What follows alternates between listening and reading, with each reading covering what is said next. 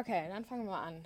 Ähm, Sie sind ja Ökotrophologe. Was sind genau Ihre Tätigkeiten und Aufgaben in unserer Uni?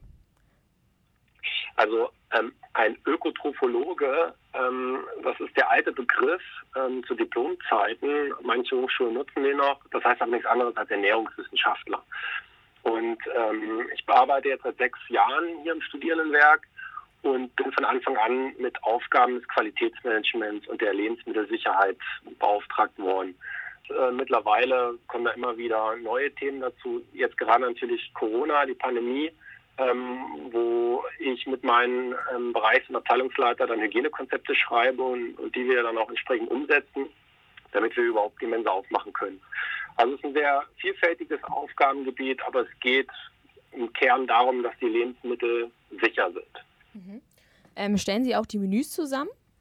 Ähm, grundsätzlich stellt der Küchenleiter die Menüs zusammen.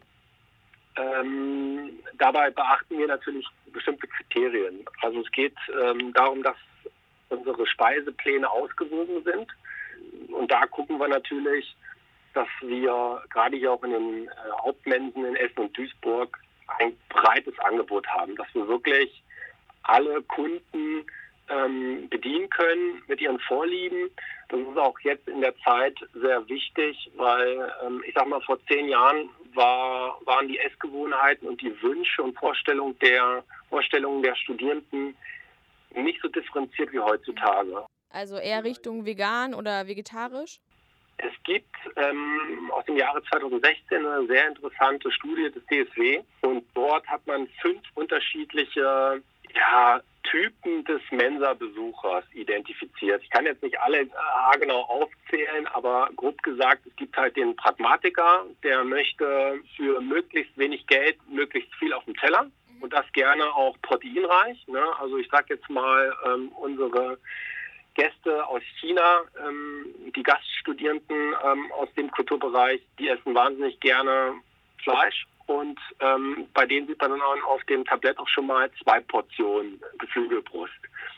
Ähm, dann gibt es natürlich den ähm, ja, sogenannten, ethischen Esser, der also genau guckt, ähm, ist es vielleicht Fair Trade, ist es, ist es Bio, ist es nachhaltig? Also oft steht das auch im Zusammenhang dann mit einer ähm, veganen Ernährungsweise oder einer vegetarischen. Und ähm, das vegane Essen ist ja generell ein Thema der Zeit und da muss man auch sagen, verzeichnen wir in den letzten Jahren eine deutliche Zunahme auch der Essen. Ähm, achten Sie aber auch auf Fairtrade bei den Lieferanten zum Beispiel? Fairtrade ist ein sehr aktuelles Thema. Ähm, deswegen haben wir tatsächlich auch letztes Jahr uns Fairtrade zertifizieren lassen. Jetzt ist es nur so, dass in der ähm, Menüherstellung ähm, eines Mittagsessen es schwierig ist, ähm, noch zu vertretbaren Kosten Komponenten einzukaufen, die ähm, Fairtrade sind. Ähm, zumal dann das Essen auch nicht als Fairtrade äh, deklariert werden kann. Diese Problematik ist ja auch von Bioessen bekannt. Ne? Also wir verkaufen ja nur ähm, Bio-Nudeln, Vollkornnudeln und wir haben wirklich immer nur Bio-Vollkornnudeln, die wir dann auch so deklarieren können. Ähm, wenn wir jetzt aber eine Nudelfalle machen, wo noch Grünkohl drin ist und der ist nicht bio, dann ist das Essen auch nicht bio.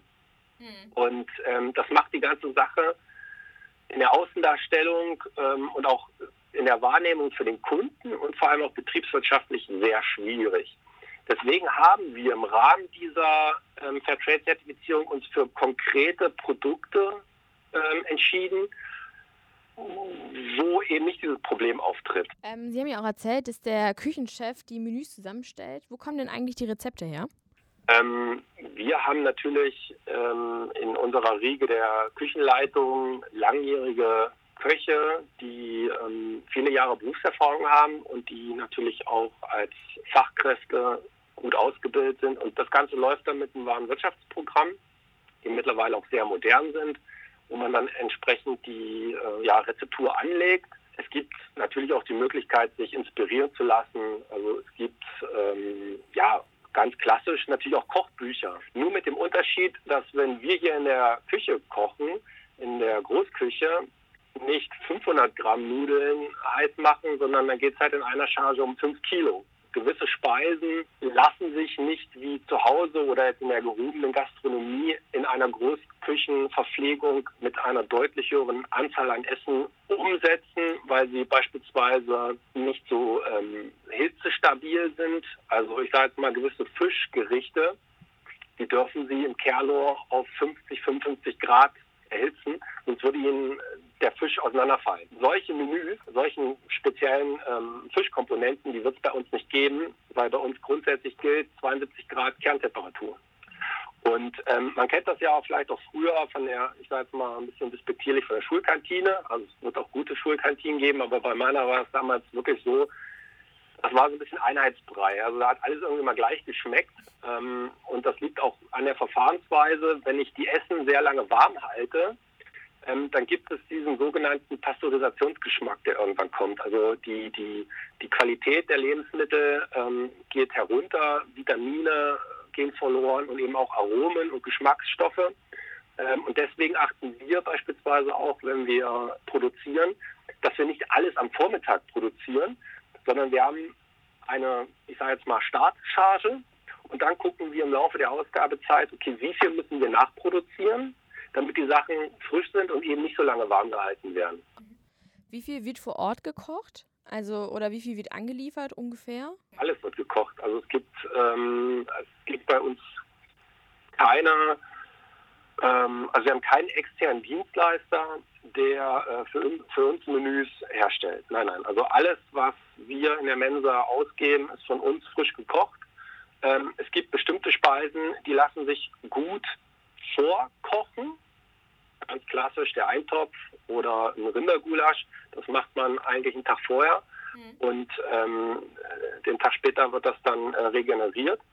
Ähm, wir haben ähm, die, den Punkt, dass die beiden Hauptmensen in Essen und Duisburg als Zentralküche fungieren für Außenstellen. Also hier in der Hauptmensa in Essen beispielsweise wird auch für die umliegenden Kitas mitgekocht und die werden dann beliefert mit unseren Essen. Oder beispielsweise in Duisburg ist es so, dass die Hauptmensa in Duisburg auch für ähm, die Kaffeebar ins Grüne mitkocht. Und das warme Essen, das dort ausgegeben wird, das stammt ursprünglich aus der Hauptmensa in Duisburg. Ja. Ähm, wie weit können Studenten eigentlich das Essen mit beeinflussen? Wir haben ja ein Online-Kontaktformular auf der Homepage.